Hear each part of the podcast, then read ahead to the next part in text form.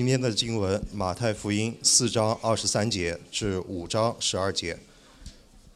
耶稣走遍加利利，在各会堂里教训人，传天国的福音，医治百姓各样的病症。他的名声就传遍了叙利亚。那里的人把一切害病的，就是害各样疾病、各样痛痛和被鬼附的、癫痫的、瘫痪的，都带了来。耶稣就治好了他们。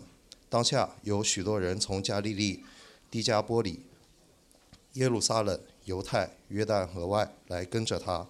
耶稣看见这许多的人，就上了山，既已坐下，门徒到他跟前来，他就开口教训他们说：“是呃虚心的人有福了，因为天国是他们的；哀痛的人有福了，因为他们必得安慰；温柔的人有福了，因为他们必承受地土；饥渴慕义的人有福了，因为他们必得饱足；连续人的人有福了，因为他们必蒙连续。”清心的人有福了，因为他们必得见神；使人和睦的人有福了，因为他们必称为神的儿子；为义受逼迫的人有福了，因为天国是他们的。人若因辱骂你们、逼迫你们、捏造各样毁坏话、毁谤你们，你们就有福了，应当欢喜快乐，因为你们在天上的恩赐是大的。在你们以前的先知，人也是这样逼迫他们。这是上帝的话。好，大家早上好。下面九点钟有五十个人，我也不知道为什么上面还是满的。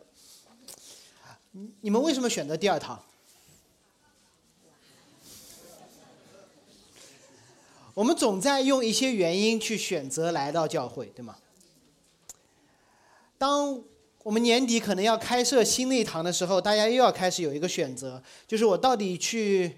九点钟的五楼，还是十点半的六楼，或者在上海的另外一个地方，或者留在线上。其实，当我们做这些选择的时候，我们在有某种的预期，对教会有不一样的期待。可能是九点钟更加安静的环境，可能是十点半更加好的音乐，可能是更多的参与一个职堂。满足一下自己的，使用一下自己的恩赐，可能是怀念足不出户的日子，手机里刚好还有一个 Zoom 号码和密码，也许还有很多的各样的可能把我们带到了教会，甚至如刚才所说的是因为我有一些恩赐，我想使用嘛，自我实现马斯洛的最高需求，这些可以是你开始来到教会的原因。但绝对不要把这当做你来到教会的目的或结果。你可以因为不同的原因走进教会，但你应该期待一件事，就是包括你的预期和你的目的都会被改变。今天开始，我们会一起有一个走过一个比较长的讲道系列，叫登山宝训。这个系列会一直进行到圣诞季前，就是圣诞节前的四周。圣诞季，我们去一起回顾旧约。在元旦之后，我们会把登山宝训当中我们认为最熟悉但可能最容易忽略的主导文，作为一个大系列，在一月份一直到过年开展。登山宝训和上周的腓利门书有很大的不同。腓利门书很少有人讲，但当我要准备登山宝训的时候，上网一搜，亚马逊就有四千本书，是关于登山宝训的。可能你没有读过圣经，甚至没有听说过“登山宝训”这四个字，但是你大概率会听过基督教里面有“打你右脸，给左脸”的说法。总算这句经典在这个系列当中，你会听到。这是基督徒的道德标准吗？还是天国的样子？是帮助你进天国的条件？还是些别的什么？让我在这个系列之初用打脸的例子帮助大家树立对登山宝训理解的方式。登山宝训不是一套你进入天国的方式。今天的八福和之后的讲述都不是一系列我们需要满足才能够进天国的条件。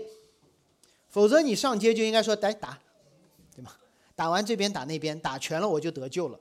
显然不是。其次，这也不是基督徒在永恒中的常态。因为终有一天，没有人会打你的脸，终有一天我们不会彼此相恨，终有一天我们不再彼此欺骗。所以，登山宝训到底教导的是什么？是为了让我们通过基督对照圣经来认出天国，让我们通过教会对照基督和圣经来认出天国，让教会成为天国的大使馆，在这里一直的运行，直到天国彻底的降临。不是进入天国的条件，不是最终的目的，而是获得天国身份之后，等待天国降临的状态。带着这样的想法。我们进入到登山宝训的开篇，就是今天的八福，一起来看到底谁在排着队进天国，到底要进的天国是什么样子的，以及这个天国的样子如何改变我们这群跟随的人，谁在寻找天国，天国是什么样子，以及天国会对我们带来的改变。圣经的分段从第五章开始，叫登山宝训八福。但是刚才读经的时候，我们把第四章的最后一段纳入到今天讲到的内容当中，来解释一下，来提醒我们第五章一节所说的耶稣看到的这许多人到底是谁。第四章的结尾这样描述耶稣的事工和跟随他的人：耶稣走遍加利利，在会堂里教训人，传天国的福音，医治百姓各样的病症。耶稣基督传讲天国的福音，耶稣基督医治各样的病症，就像刚才梧桐弟兄所说的，上帝话语的施工和行为的施工并行，而不是先后，也不成为因果。我们总以为医病赶鬼的目的是更好的去传福音，不是？我们总觉得福音没有讲清楚，我们行为的施工就慢一点，也不是。圣经里面从来把耶稣话语的施工和他行为的施工一起进行。同时，耶稣施工的领域从一开始，他施工的方式就颠倒了常见的犹太拉比、法利赛人或祭司长老们的职业方向。因为法利赛人他们做的事情就是留在耶路撒冷做好人。祭司的做法就是留在圣殿，让大家来敬拜。结果耶稣却去到了加利利。加利利是什么地方？以赛亚称为外邦人的加利利，是犹太人和外邦人混居的地方。他不仅在会堂中讲到，他的名声也传遍了叙利亚，那个从种族来看很不犹太，从宗教来看很不耶路撒冷的地方。所以你就知道说，大使命不是到马太福音二十八章颁布的，大使命是一开始耶稣就行出来的。然而，当耶稣传天国的福音、赶鬼、医病的时候，就有许多人开始跟随他。他反其道而行之，不像法利赛人，不像祭司，不像普通的犹太人，反而有很多人来跟随他。什么人？害病的、疾病的、疼痛的、被鬼附的、癫痫的、瘫痪的。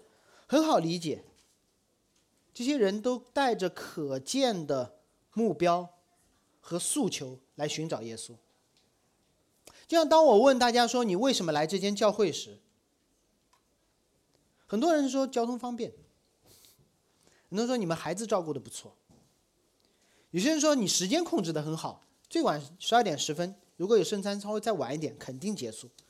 有人觉得音乐还蛮好的。有人觉得这间教会还没有受逼迫，有人觉得这里有很多单身的男的和女的，有人听说我们教会有很多 HR，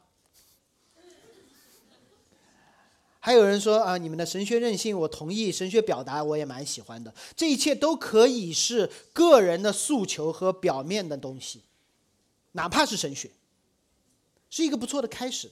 耶稣医治了他们，以至于吸引了从加利利底加波利。外邦人的加利利底加波利是十个城的意思，十座城市来的各种各样的人，多元化的人都来到了这里，也有从耶路撒冷犹太来的犹太人，和约旦河外就是施洗约翰施行洗礼的那些散居的边缘化的犹太人。总之，一开始耶稣的跟随的人就产生了多样性的特点和他们自己个人的小诉求。同时，他们对耶稣所说的天国都会有自己的预期，就大概就是这个天国可以满足我心中的需要，医好我的病，赶掉我的鬼，治好我的疼痛。无论哪一方面吸引你来到了这间教会，已经或预期会得到这方面的满足，我想请各位做好思想准备。若这间教会真的是有神同在，是天国的大使馆，那无论你在信仰的哪个方面、哪个阶段，你一定会被改变，不是被满足，而是一定会被改变，被超过这间教会的天国的福音而改变，不是被这间教会而满足。耶稣预备人改变的方式很简单，他看到许多人来看病，就搬到了山上，坐在那里。很多人来了，然后他对门徒讲道。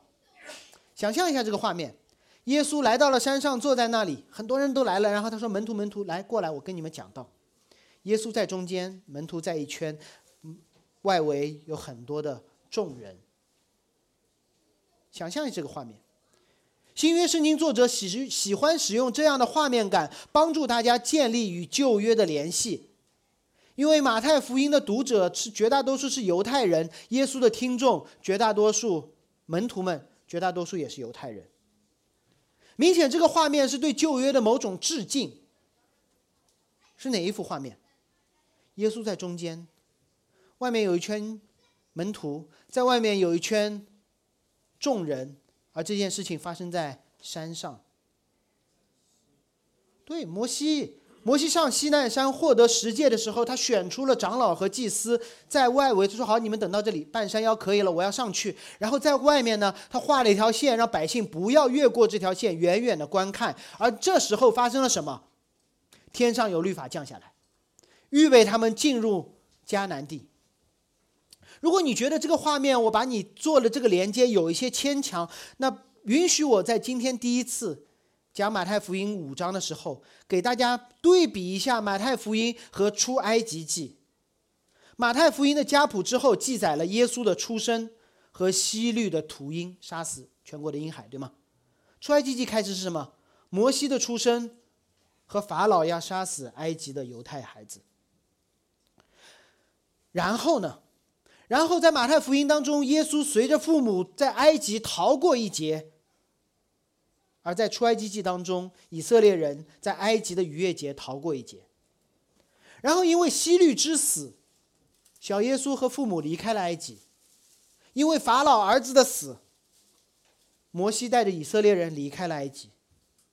然后马太记载了什么？耶稣进到约旦河当中受洗，如同摩西带着以色列人进入了红海。耶稣从水中出来，进入了旷野。摩西带着以色列人从红海中出来，走进了旷野。如果两条线一起看，马太福音该出，该马太福音刚才说什么了？轮到了我们现在看到了耶稣上山开始教导门徒一圈，众人外围。如果你看耶出埃及记进入旷野之后呢，他们就来到了西奈山，摩西进入了西奈山顶，云火之中，长老在边上。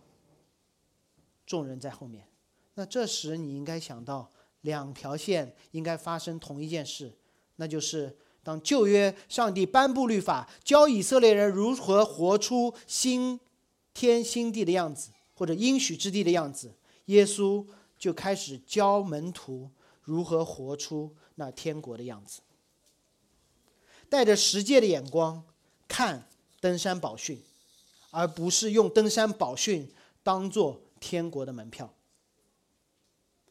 登山宝训和十诫一样，是出了埃及之后预备人更好进入应许之地或天国的方式。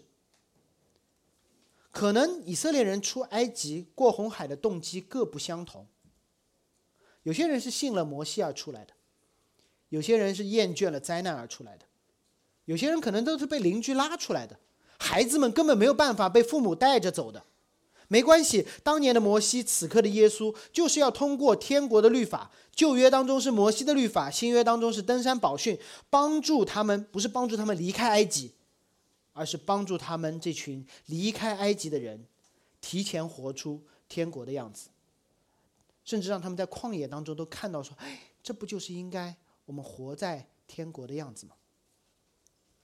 耶稣坐在摩西的位置上，当着众人的面开始教导门徒。你们带着各自的期待想要进入天国，对吗？那耶稣传讲天国的福音，医病赶鬼，你们看到了医病，现在你们要好好的听天国的福音。耶稣开始介绍门徒天国的福音，天国到底是怎样的？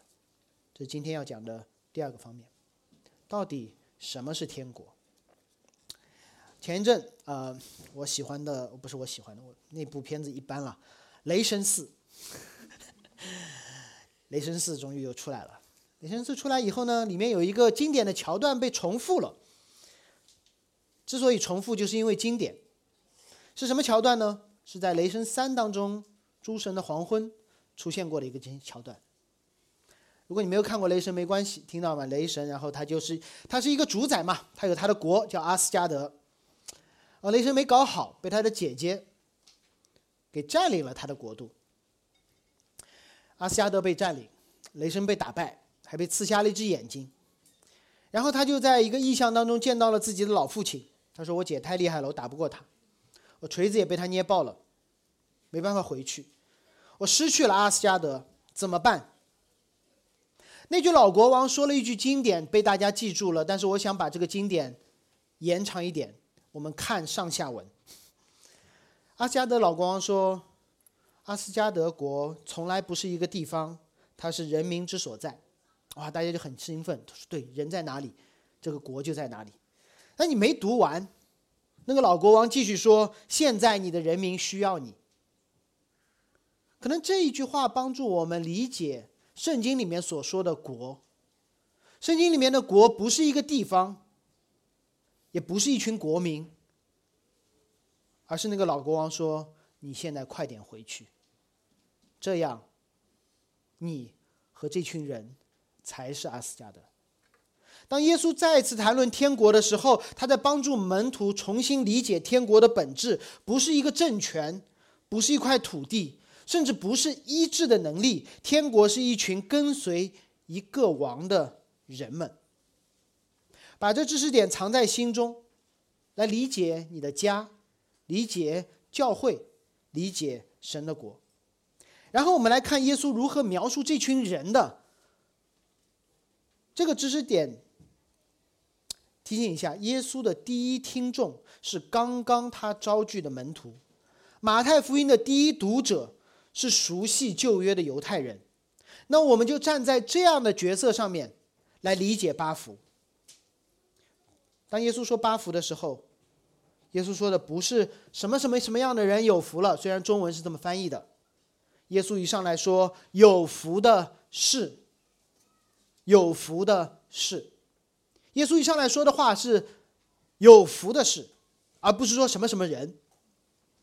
我们会有各种各样的代入，有福的是儿女双全，有福的是财财务自由，有福的是洞房花烛金榜题名。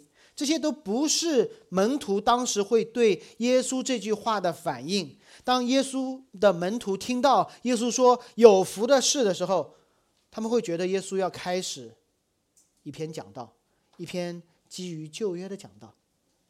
他们以为耶稣在读旧约呢。耶稣的第一篇讲道的开篇，和诗篇的第一篇的开篇是一模一样的，但中文真的都调换了语序。诗篇第一篇的开篇是有福的，是不从恶人计谋的人，不占罪人道路的人，不做亵慢人座位的人。所以，所以当门徒听到耶稣说有福的事的时候，他们说：“哎，诗篇第一篇。”就像约翰福音的读者听到太初有道的时候，他说：“哎，创世纪。”一样。所以，不要自己把自己的需要带入到有福里面，让我们通过诗篇第一篇。来想一想，到底什么是有福？诗篇第一篇能帮助我们理解什么是有福吗？可以。诗篇第一篇让我们看到什么是有福，他用一个图画来描述。他说：“像一棵树栽在溪水旁，按时候结果子，叶子不枯干。”律法主义者就会说：“那我应该如何去跑到溪水旁呢？”你有没有想过？有没有哪棵树说：“哎，那是溪水？”让我努力的挪自己的根走过去，走过去，有吗？看小朋友就笑了，没有的，没有哪一棵树说我要努力爬到那棵溪水边上。那叫树精。所以有福不是一件努力得来的事，而是一件你被栽在某处，被滋养，最后发现叶子没有枯干，按时候结果子而意识到的事情。同时，诗篇的第一篇让我们看到了一个过程，就是那一棵树最后变成了一人的会，就是一群人，从一棵树变成了一群人。在群体当中体现，所以什么是有福？有福是有别人坐在我们身上，把我们放在一棵溪水边，喂养我们，最后我们在群体当中确认得知的事情，这叫有福。所以想着摩西律法，带着诗篇第一篇的眼光，我们来看什么样的人有福了，他们得怎样的福分？一连串的八福，一连串的八福不是八种福。就好像我们看小朋友画画，圣灵的果子涂九个颜色，不是，不是一棵树上九个果，搞得跟葫芦娃一样，不是，是一个果有九种特质。就像苹果，它是圆的，它是脆的，它是甜的，它有拳头大小，它有叶子，有核，这许许多多的特质，帮助我们认出什么是苹果。而不是有一个东西说我要有核，我要圆的，我要长成这样大，我才是苹果，不是。是这些帮助我们认出圣灵的九种特质，帮助我们认出背后的圣灵。那么这些特质，八个福分的特质，帮我们认出天国在我们中间。让我多说一句：如果我们承认圆的果子未必是苹果，那么单纯表现出来的善良。良善不能够简单的确认为圣灵的工作。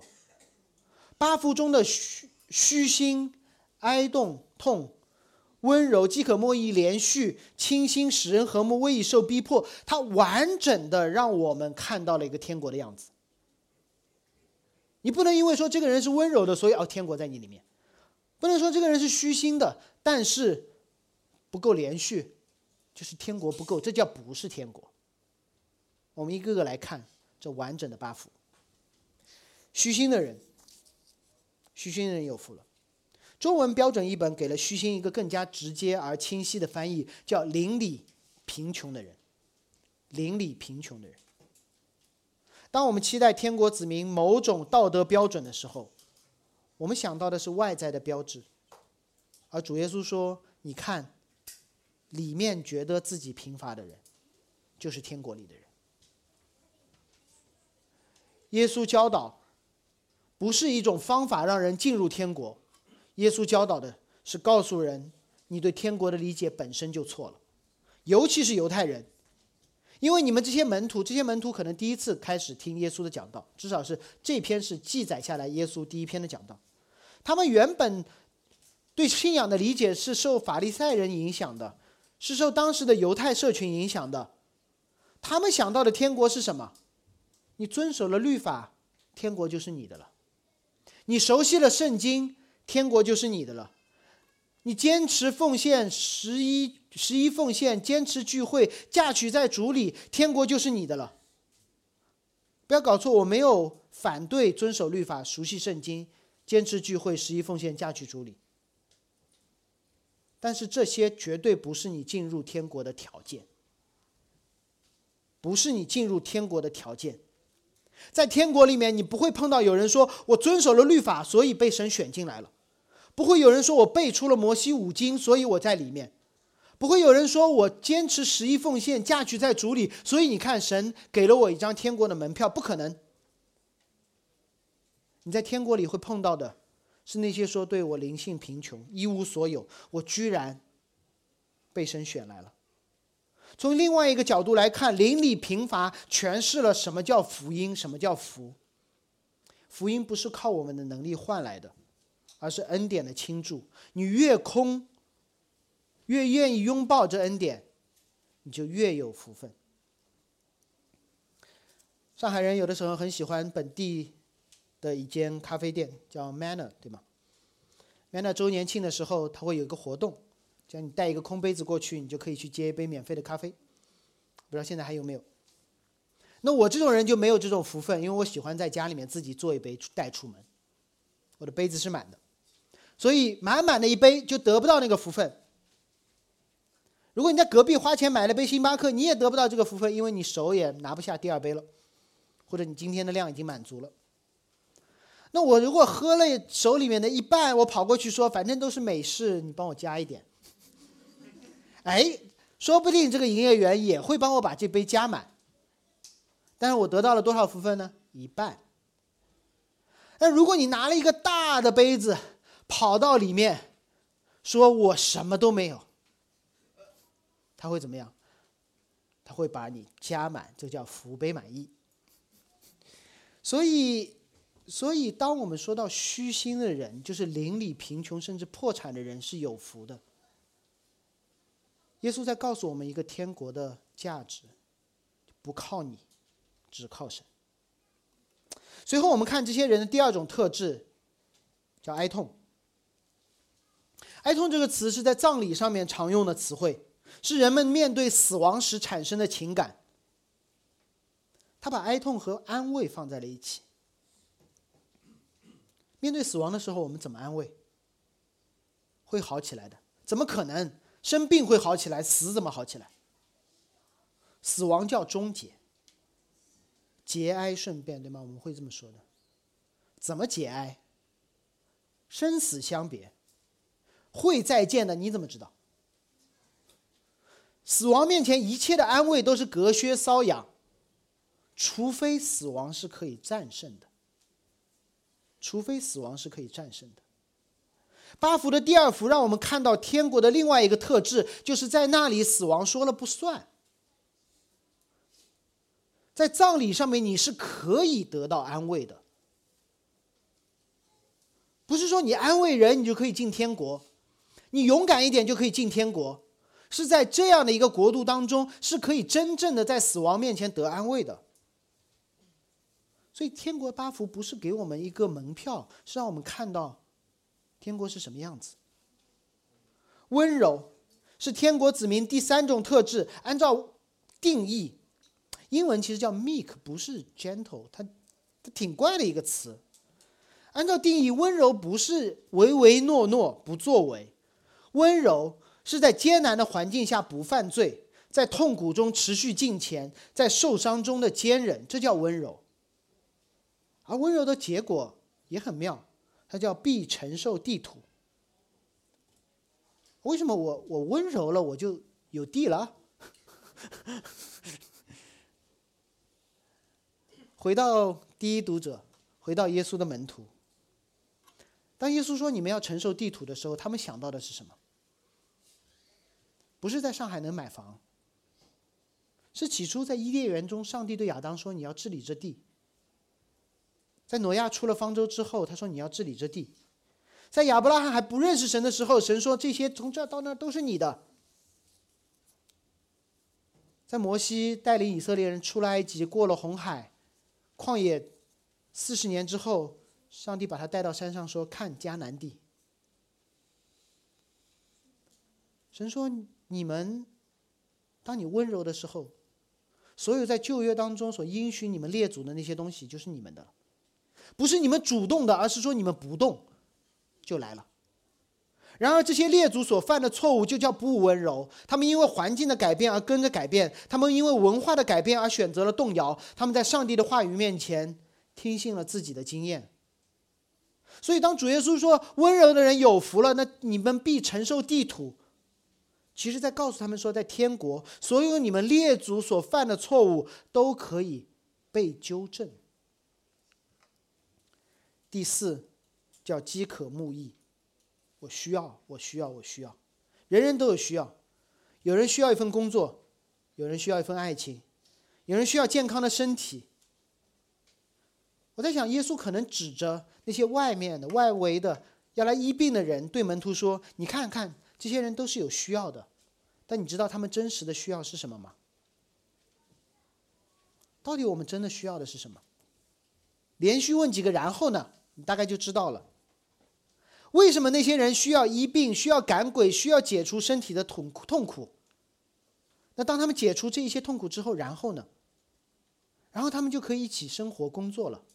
然后呢？他们就可以一起敬拜，而不被拦在圣殿外了。然后呢，他们就可以在异人的会中不被吹散了。然后呢，他们就可以瞻仰耶和华的容面，直到永永远远了。然后呢，没有了。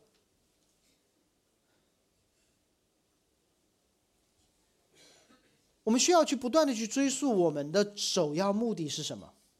当你问到某个然后呢，然后呢，直到你问不下去了，说没有了，这是就终极目的了的时候，那是你的信仰。那是你的信仰。而这里，主耶稣说：“我现在告诉你，你应该有的终极信仰是什么？是义，是义。什么叫义？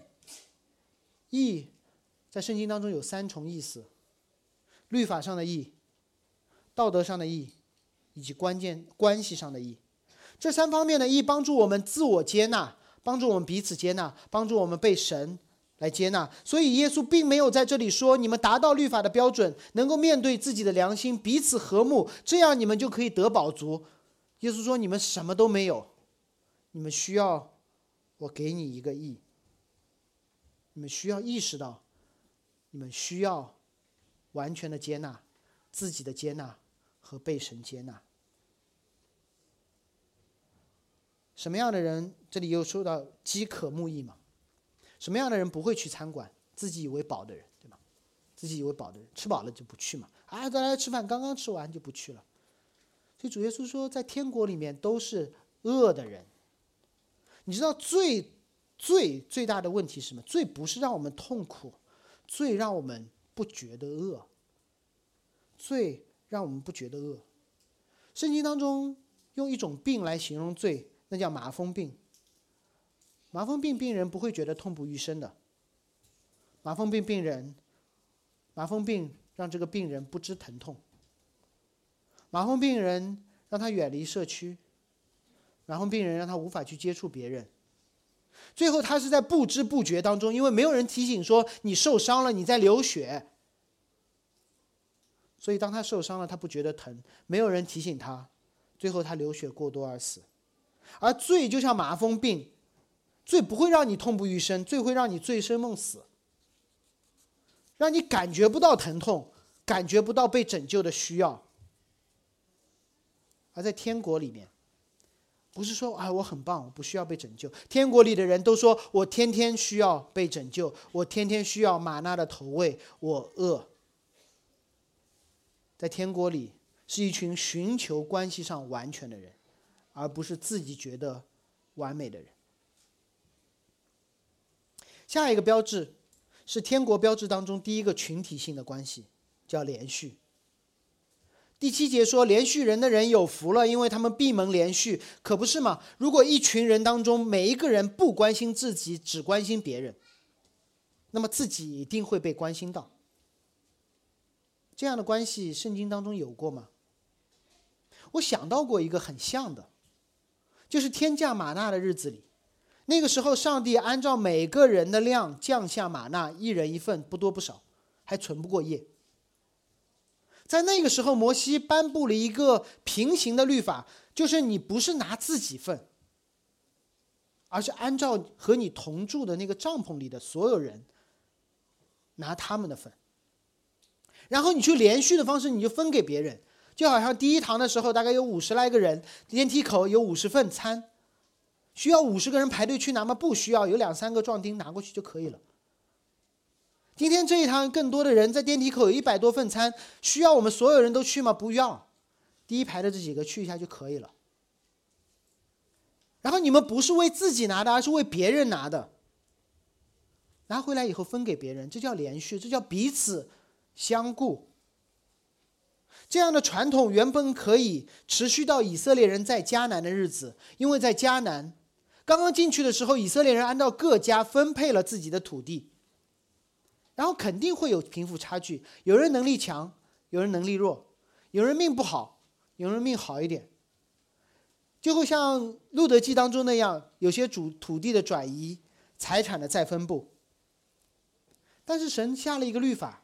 叫七个七年之后，也就是四十九年之后，因为你经营的好或坏，天灾或人祸带来的分配财产再分配，到了第五十年，会回到起初的样子，所以不会有人连续几代富，也不会有人连续几代穷。那让我问大家，第四十八年的时候，你觉得那些富裕的人会如何处理他们的财产呢？他们会非常的慷慨，最多留两年的量，剩下的分给别人，反正自己也留不下来，对吗？他们会慷慨的连续别人，所以慷慨连续的原因不是我们能。而恰恰因为我们不能，我们留不住，我们是被分配的。这样的天国是不是让人羡慕？一定的可能实现吗？不可能，因为我们不会觉得自己是邻里彻底破产的。当我们有一点点东西的时候，就觉得我挺棒的；当我们多读一点圣经的时候，我会觉得我比他属灵；当我们有一点点钱的时候，我们觉得说，对啊，我比他努力呀。把握住机会啊！机会给有准备的人啊！我们总会用这样的文化来告诉自己说，我们不是彻底贫穷的。我们总觉得自己获取财富的事上，自己是有所贡献的。我们因为受到了自己财富多寡的影响而不再温柔。我们被自己的属灵程度、圣经熟悉的程度、拥有财产的程度来影响了。同时，我们忘记了死亡。会把那些赋予我们安全感的钱、赋予我们身份感的钱，彻底的与我们隔绝。我们总觉得自己不会死的，那七个七年不会到的，所以呢，所以我们就不断的囤啊囤，囤啊囤。所以你就看到所有的八福它是连续在一起的。如果没有前面的这些，你不可能成为真正连续的人。彼此连续让人羡慕，但因为我们无法意识到自己的贫穷，无法相信上帝的供应，总是忘记死亡的真实。我们不断的被环境影响，这个让人羡慕的国度从未降临过，甚至那七个七年之后的喜年也从未在以色列的历史上实践任何一次。没有人愿意成为那第一个连续人的人。清心的人有福了。还是用标准译本的翻译，他说：“心里洁净的人有福了。”后面说到必见神的面，以色列人太懂了，这不就是他们圣殿和会幕所做的事情吗？洁净是见到神的条件，摩西的律法。那我们回到摩西律法，想一想，洁净我们怎么变洁净的？啊，不犯罪，守安息日，然后到哪里都很小心，千万不要坐错凳子。不要转错方向，不要吃了不该吃的东西。不是，你肯定会犯罪，你肯定会冒犯别人，肯定会不小心碰到尸体，肯定会得罪你的邻舍。所以，圣经里面的洁净，不是通过你的金钱，而是通过杀一只羊，洒他的血，赎你的罪而获得的一个身份。洁净旧约当中是一个外在的礼仪。同时，也让我们产生内心的反应：是我的罪带来了那只羊的死，好换得我身份上的洁净，能够见到神的面。摩西律法当中还提醒，不是外在的，你要有一个受割礼的心，什么意思？外在的所有的这一切，在提醒我们内在的实质。律法从来不是关于行为。而是关于内心。摩西的十诫之所以有最后一诫“不可贪恋”，就在告诉我们说，所有前面那些行为上的罪都叫十月怀胎，而心里面这罪的胎早就在那里。你需要被赎回的是你的心，而洁净不是一个主动的行为，而是一个被祭物买赎的结果，在天国里。我们被动的见到神的面，人人都成了大祭司。以色列人看到这里的时候会惊讶的，因为他们有他们的祭司，但是居然他们自己可以得见神的面，这不是出埃及记十九章说过的“你们要成为我君尊的祭司”吗？从未有过，但被耶稣写了出来。接着。主耶稣说：“使人和睦的人有福了，因为他们必称为神的儿子。”在出埃及记中，谁是使人和睦的人？摩西和他的众长老，以及上帝的律法。他们负责调解人与人之间的关系，在通冲突的过程当中施行审判。最关键的是，他们让这一群人，这群出了埃及的人，不再像埃及人那样互相的杀害，随便挖一坑就埋了。他们在旷野，通过上帝的律法，通过摩西和众长老，活出了将来迦南地上帝要掌权的生活。他们活出了亚当夏娃犯罪之前伊甸园的生活。因为在亚当夏娃的伊甸园犯罪之前的伊甸园，那时亚当夏娃反映出神的形象，他们彼此不同，但是和睦同居。亚当夏娃在犯罪之前，他们是和睦的。允许我插一个小小的应用：当我们在日常生活中、在教会中、在工作中，当我们产生分歧、矛盾、冲突、吵架的时候，我们会怎么说？我们会把责任归到我们的不同之处上面，我们性格有差别，我们会说我们的能力有高低，我们的环境很不好，我们的原生家庭不一样，我们性别都不一样，你是男的，我是女的，我肯定要吵架。但这一切都不是我们矛盾的原因，罪才是。在罪进入世界之初，亚当夏娃他们不同，但他们合一，他们出生的时间也不同。但他们和睦，他们性别不同，他们长得也不一样，但他们合一，因为他们反映出三位一体上帝父子圣灵的不同以及合一。所以在冲突当中，不要把锅甩给那些不同之处，而是一起来面对罪。换句话说。当主耶稣说到天国的时候，他说：“你们要成为使人和睦的人，有福了。”他看让人看到了一个和睦的可能性，也就是天国里面可能不再有罪了。原本背了锅的那些不同之处，可能成为我们彼此欣赏、带来合一、反映上帝不同却合一样式的一些荣耀的地方。最后一个，第八个天福的天国的特质，让人觉得有些神转折，因为刚刚说了使人和睦的人有福了，马上来一个为义受逼迫的有福了。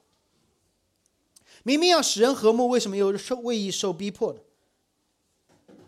因为当你传讲一个邻里贫穷的人难承受的天国时，提到人人都避之不及的死亡时，大家不会开心的。对吗？中国人说到死的时候都呸呸呸。看到有人死了的时候，对吗？现在现在短视频里面都要把这个字打个码，赶紧装在袋子里面，装在盒子里面，放到郊区，最好苏州，越远越好。我们不愿意被这个字冒犯的。当你提醒人你没有任何的意义，你需要关心别人，你的心需要被洗净，来，我们和好吧。无疑，你在跟别人说：“哎呀，好久不见，来跟我一起参加一个减肥俱乐部，怎么样？”来下载这个软件，提醒你，当你手滑点开某个不应该点开的网站时，这个软件会发一个 email 给我提醒我。你在冒犯人，天国的福音在冒犯人。当我们吃饭的时候，对面那个人嘴角上有番茄酱，你尚且不太好意思给他一张餐巾纸的时候。我在告诉你，当天国的福音被宣讲，其实你在告诉对方，你的心脏了，要换。不是你嘴角有番茄酱要擦，是你的心脏了，要换。这是冒犯人的，因为这时不是天国完全的降临，是天国第一次在堕落中建立大使馆。不是天国完全的降临，而是在堕落中的第一个大使馆，而这大使馆在提醒边上所有的人：你的心脏了。有没有想过第一间大使馆会遇到怎样的待遇吗？我自己没有想过，没有没有经历过。但是我小时候在上海，我住在大学的校园里，那时候的上海还没有很多的外国人来。但是有幸在校园里面碰到一些刚刚来到中国的美国人。那时候上海还没有大使馆，只有领事馆。都在北京。在我们那个校园里面有一幢楼叫专家楼，有一些访问学者会来这里，几个月甚至一年还超过。那里有我妈妈的朋友，他们呢抱着对中国的理解，带了半集装箱的东西来。暴露年龄，那个时候大家还没有纸尿布，大家都是把床单撕成一片一片。所以这个外国人知道，所以他真的运了小半集，他有三个孩子，所以他运了小半两个孩子，半集装箱的尿布，反正一样有集装箱了。他还把美国的自行车给带来了，他把美国自行车带来了。结果他来到中国的第一周，他两辆自行车都丢了，因为他把美国活在了上海，而在他的美国没有一个东西，没有一个东西叫自行车锁。然后在上海呢，那时候还有一张东西叫自行车票，看你们都不知道吧？买自行车是要凭票的，而且那时候上海严打，所以盗窃是一个很严重的罪。于是他的自行车就变成了当时复旦大学校园里的共享单车，因为人人都能骑，但谁都不敢拿回家。终于一周以后，那个专家在五角场找到了他自行车的遗体，被破坏的就无法再使用。那个画面让我大概可以了解到，把天国活在地上的样子会是怎样。你会水土不服。你会被人轻看，你被欺负，你会吃亏，甚至你会因为冒犯人而被逼迫。所以让我强调一下八福的完整性，是不是基督徒受了逼迫，哇，天国就是我们的了？不是，前面讲的是为义受逼迫。什么是义？就是你没有的东西，是因为你试图要与人和睦而受的逼迫，不是试图进入天国而受的逼迫。很多基督徒为了进天国而受逼迫，这叫这叫个人主义的个人英雄主义。那样的逼迫，你求逼迫，你求到的就是逼迫，不是天国。逼迫不会让你承受天国，逼迫只会让你受逼迫。那个你没有的义，那个让你让你愿意与人和睦的义，让你的心变得洁净的义。那个让你产生彼此怜悯、互相帮助动力的义，让你那个使你承受产业的义，那个打破死亡的义，让你承认自己从来没有过的义，才让你承受天国。十一节对第十节做了一个解释，他说：“人若因我辱骂你们、逼迫你们、捏造各样的坏话毁谤你们，你们就有福了。”耶稣终于把这八福指向了他自己。他不是把八福指向你们说照着做，耶稣说这八福最后看好了吗？看好了，然后来看我。因为门徒听到第十、第九节的时候，一定会好奇，他说：“既然我灵性破产，那谁来为我买单？所有人都零星破产，谁买单？既然我可以在死亡面前得安慰，那么谁去战胜死亡？既然规定所有关于土地的约都会实现，那谁来做那个温柔不变的人？”我饥渴慕义，对，那谁来做那个厨子来喂养我？我们都会愿意互相连续，但没有人愿意做第一个。是谁？在我以外，外面的身体的洁净需要杀一只羊，那我内心的洁净需要杀什么？使人和睦当然是好的。谁来解决呢？第一个破坏和睦的蛇。这一连串的问号不解决，你就让我受逼迫。对不起，太难了。所以八福是一幅天国的美景，而耶稣最后把人指向了这块拼图的第一片，就是他自己。八福是基督徒希望做到，但每一步都不敢迈出，而主耶稣把人指向他自己，说：“第一步，我来迈。”门徒可能会想说：“我就是想看个病，你不用把事情搞这么大吧？”耶稣会告诉他们：“难道你们医病赶鬼是靠自己的努力吗？”天国也是一样，不是靠你们的努力。当耶稣走进人群，他说：“天国近了，你们要悔改。”耶稣不是走进人群为了说这句话，耶稣在走进人群的时候演出了这句话，并且他用这句话来解释自己走进人群，就是天国的王进入人群当中，天国徐徐展开。天国不是一个地方，否则那叫帝国。天国不是人民集体智慧和劳动的产物，这还是地上王国的想法。天国是一位天上的王来到地上，吸引一群人去跟随他。所以，当门徒想着八福，看着耶稣三年之久，他们会因为八福而按图索骥，认出天国来的。跟随者确实邻里贫穷。但耶稣基督倒空了他自己，充满了我们。跟随者在死亡面前无力、无助。主耶稣死里复活，让死神不再不可战胜。耶稣在去往耶路撒冷的路上，可以在彼得拦阻时候放弃，可以在门徒争闹时候离开，可以在科西玛尼园从了自己的益处，甚至可以在十字架上呼求天使拯救。但是他的温柔。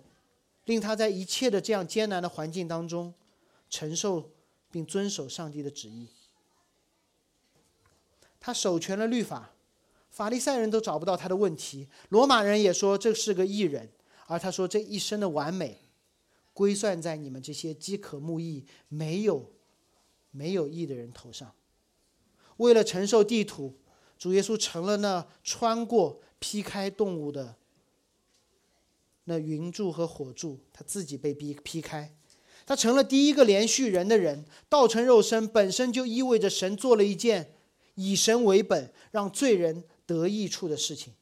施洗约翰剧透了心被洁净的出路。他指着耶稣说：“看呐，神的羔羊，除去世人的罪孽。”在那个逾越节的晚上，没有羊，只有基督。为了把人带回伊甸园。为了重建人与人之间的关系，耶稣基督成了那个首先被逼迫的人。他，他斩了斩了那条蛇的头，把天国带入了人中间。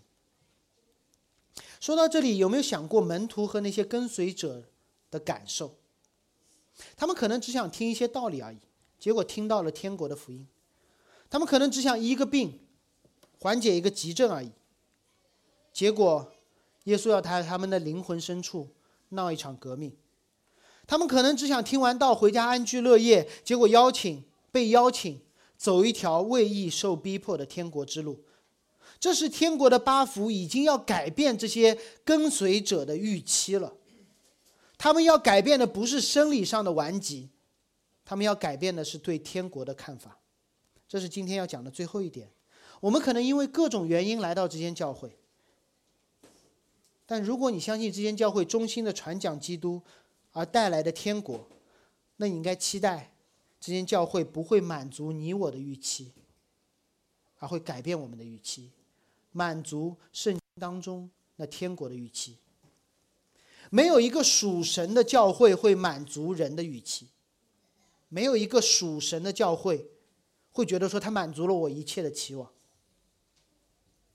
属神的教会只会满足神的预期，那就是那些满足自己私欲的人，一个一个成了效法基督、彼此连续的门徒。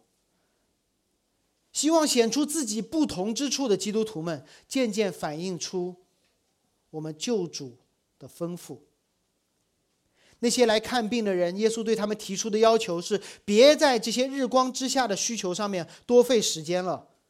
期待那天上来的奖赏吧！你们以前的先知都是如此，你们因为那些殉道的先知们而拥有了神的话，你们此刻将会因为一位殉道的主而看到死亡被彻底的战胜。你们愿不愿意跟随他？你们愿不愿意效法他？如果你不愿意效法，至少你可以感恩我们的主不像我们这样。在门徒身后的人群里面，有个叫小王的加利利人。他原本陪着家人来看病，发现耶稣手到病除，医好了他家人的顽疾。啊，他都准备回家了，结果大家人太多了，就把他涌上了山头。既来之则安之，就听完这八福，让小王觉得说，这天国真的美好，值得我再尾随一段。如果这天国是真的，我愿意付出一些时间成本，暂时不回我的加利利海边，继续打鱼。这是值得的，值得跟一段时间看一看，因为他觉得这太好了，这不可能。但是我又不想错过，于是我愿意跟随一会儿。于是小王一直远远的跟随耶稣和他的门徒，看到天国的事情不断的在被应验，无论是旧约还是登山宝训，最终他看到了一个最不可能的事成为了事实，那件事情叫复活。那件事叫复活。空坟墓会打消他一切的顾虑，因为如果复活这件事情都可以成为真实，那么这个令人羡慕的天国就绝对不是一个愿景。而是一个必将来到的真实。所以在座的福音朋友，无论是什么把你带来了这间教会，或无论是什么原因让你接入了今天的网络，我鼓励你们继续来，不是享受这间教会给我们提供的各样的服务，我们还会继续，咖啡还会继续，而是来这里确认复活的真实，去了解一个超越你想象，甚至你期待的天国。那在座的基督徒，如果你还抱着一个想法，说我可以坐着花轿上天国，那请你先感恩我们的主没有做，没有选择一条坐着花轿的路。而各位城市生命教会的弟兄姐妹，为这间教会祷告，让人读着八福看到我们的时候说挺像的，那么我们就成为了天国中心的大使馆。因为有美国才有美国大使馆，因为有天国才会有教会。那教会的使命就是反映出这天国的样子。我们一起祷告：主，我们感谢你，你离开天上的国度进入我们中间，你宣讲天国的福音，践行天国的价值。主，你救赎了教会，你与教会同在，你赐下圣经，并其中的登山宝训，好让我们知道教会如何成为教会，如何代表天国向世人见证你的国度。主，求你呼召你自己的门徒，医治那些有疾病的人，更让我们看到你天国的样子，并复活的主就在这日光之下，反映日光之上的荣美，预备我们走你的道路，因为你的死和复活重新定义了那逼迫的路，使逼被逼迫成为无荣耀无比。